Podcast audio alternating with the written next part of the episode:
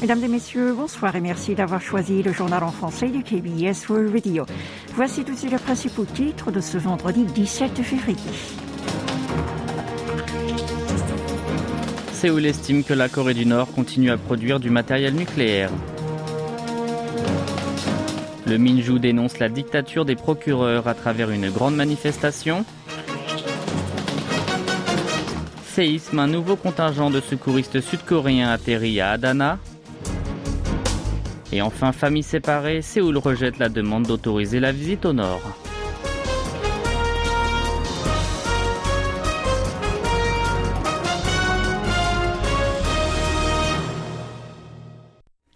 La Corée du Nord met toujours en service ses principaux complexes atomiques, dont celui de Yongbyon. C'est une analyse du ministère sud-coréen de la Défense. Celui-ci en a fait part aujourd'hui à la commission parlementaire qui contrôle ses actions. D'après le ministère, l'État ermite continue à produire de la substance nucléaire sur ses sites. Cela laisse penser qu'il peut réaliser un septième test nucléaire à tout moment si de hauts responsables de son régime prennent une décision politique en ce sens. Il est évoqué dans le même temps la possibilité pour Pyongyang de procéder à un ou des tirs d'essai de nouveaux types de missiles balistiques intercontinentaux et ce dans un but d'améliorer la performance des engins à combustible solide. Et c'est maintenant officiel, la Corée du Sud et les États-Unis commenceront à la mi-mars leurs exercices militaires combinés de printemps baptisés 2023 Freedom Shield. Les deux alliés effectueront des manœuvres pendant 11 jours consécutifs, cette fois sans les diviser en deux segments. Dans le passé, l'opération se déroulait en deux parties séparées avec un week-end de pause au milieu. C'est le ministère de la Défense qui en a rendu compte aujourd'hui aux députés de la commission compétente de l'Assemblée nationale. Séoul estime que Pyongyang en profitera pour durcir le ton contre lui et pour multiplier ses provocations. Le pays communiste avait désigné 2023 comme l'année charnière de ses stratégies de puissance nucléaire et de développement de la défense. Il existe donc la possibilité de mener un nouvel essai atomique, le septième. Face à une telle éventualité, l'armée sud-coréenne est décidée à consolider ses troupes et à passer en revue leur posture de préparation. Et pour refermer ce chapitre, la Corée du Sud et les États-Unis ont donc officialisé le lancement à la mi-mars de leurs exercices militaires combinés de printemps, baptisés Freedom Shield, et la Corée du Nord n'a pas tardé à réagir à cette annonce. Le ministère nord-coréen des Affaires étrangères a averti aujourd'hui Séoul et Washington. Selon lui, si les deux alliés effectuent des manœuvres conjointes que Pyongyang considère comme une préparation à la guerre pour l'envahir, ils seront confrontés à une réaction puissante et sans précédent, ce qui sera du jamais vu. À travers un communiqué, le Royaume-Uni a affiché l'intention d'y opposer une réponse adéquate si les États-Unis choisissent de procéder à une démonstration de force. Ces propos laissent penser que le pays communiste pourrait prétexter les exercices militaires conjoints Corée-USA afin de mener de nouvelles provocations éventuellement plus musclées. Le Minju a organisé aujourd'hui une grande offensive suite à la demande de mandat d'arrêt déposée par le parquet contre son patron Lee. D'abord, la première force de l'opposition a ouvert ce matin vers 11h30 une assemblée d'urgence rassemblant ses députés et tous les responsables de ses commissions régionales dans la grande salle de l'hémicycle. Ensuite, ce rendez-vous a été suivi d'une manifestation de grande envergure visant à condamner le règne dictatorial des procureurs sous l'administration de Yoon Suk-yeol. Elle a eu lieu sur l'escalier devant le bâtiment de l'Assemblée À cette manifestation en plein air ont participé 1500 membres du mouvement.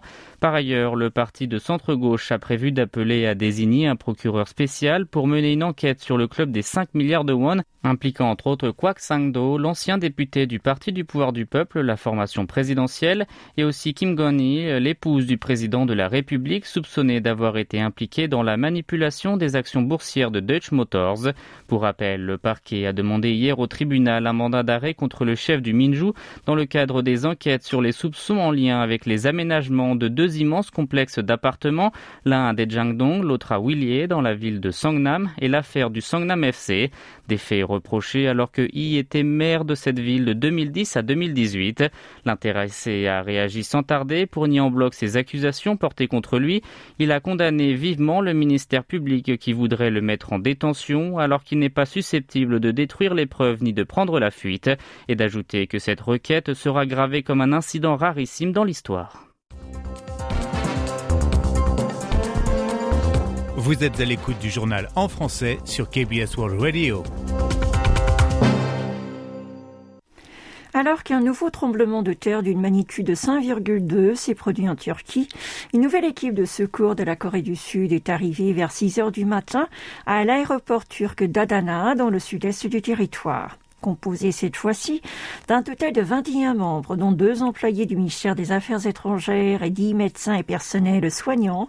Ce deuxième contingent a pour mission d'aider les sinistrés, d'en savoir plus sur les besoins en soins médicaux, ainsi que de se concerter sur la reconstruction. Ces secouristes, qui doivent rester sur place pendant au moins sept jours, transmettront aussi des tentes, des couvertures ainsi que des produits de première nécessité qu'Ankara a demandé à Séoul.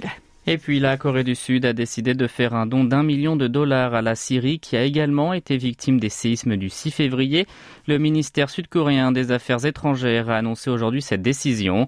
Comme les deux pays n'ont pas de relations diplomatiques, le don par contre ne sera pas fait directement mais sans doute par le biais des Nations Unies et ce dans le plus bref délai. Quant à la somme, un million de dollars a semblé raisonnable pour Séoul comme la Syrie a connu moins de dégâts que la Turquie. Le gouvernement suivra tout de même l'évolution de la situation dans les régions dévastées pour décider de la suite. Dossier intercoréen à présent. L'association des familles séparées par la guerre de Corée, un organisme du Sud, a déposé il y a une semaine au gouvernement une demande d'autoriser sa délégation à se rendre au Nord, suite à l'invitation envoyée par Pyongyang en novembre. Finalement, le ministère de la Réunification a rejeté cette requête. C'est ce qu'a déclaré sa porte-parole adjointe Yoo Jong lors d'un point de presse régulier aujourd'hui. Selon l'officiel, le ministère a examiné si l'invitation a été émise par un organisme fiable et capable d'assurer la sécurité des Sud-Coréens, il en a conclu que le document en question ne prouve pas l'intention concrète de convier les intéressés de la part des autorités ni des associations nord-coréennes. Il a tenu à consoler les familles séparées qui seraient déçues par ce refus. Ensuite, elle a rappelé que Séoul avait proposé à Pyongyang une réunion officielle en septembre dernier dans le but de trouver une solution fondamentale pour résoudre ce dossier douloureux. Il a souligné que cette proposition de dialogue restait toujours valable. Pendant ce temps-là, la Corée du Nord a fêté hier le 81e anniversaire de la naissance de Kim Jong-il, père et prédécesseur de l'actuel dirigeant Kim Jong-un. Le 16 février étant décrété jour de l'étoile brillante au royaume ermite, plusieurs hauts responsables du parti, du régime ou de l'armée sont allés rendre hommage à Kumsusan où Kim Jong-il repose en paix avec Kim Il-sung, son père et fondateur du pays communiste. Kim III s'est fait remarquer par sa nouvelle absence au grand mausolée. En effet, il ne s'y est pas rendu pour l'anniversaire de son père, comme c'était déjà le cas l'année dernière, alors qu'il n'avait jamais manqué auparavant ce rite de recueillement depuis son arrivée au pouvoir en décembre 2011 mais le jeune dirigeant n'a pas oublié de marquer les esprits pour célébrer cet événement. Selon la KCNA, l'agence de presse officielle du régime, il a fait envoyer un cadeau en signe d'amour aux petits Nord-Coréens de tout son pays, de la crèche à l'école primaire. Et un mot de culture pour terminer. Un festival de cinéma coréen va se dérouler du 17 au 25 février à Shanghai. C'est ce qu'a annoncé le COFIC. D'après l'équivalent du CNC français, c'est la première fois en neuf ans qu'un événement dédié aux films sud-coréens se tient en Chine.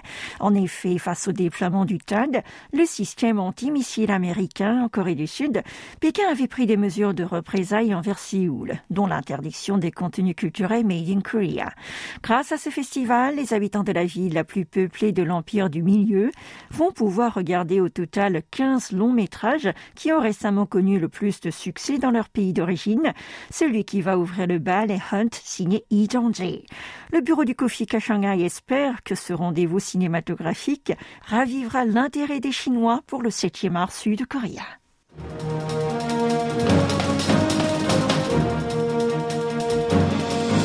C'est la fin de ce journal qui vous a été présenté par Oh Young et Maxime Lalo. Merci de votre fidélité et bonne fin de semaine à l'écoute de KBS World Radio.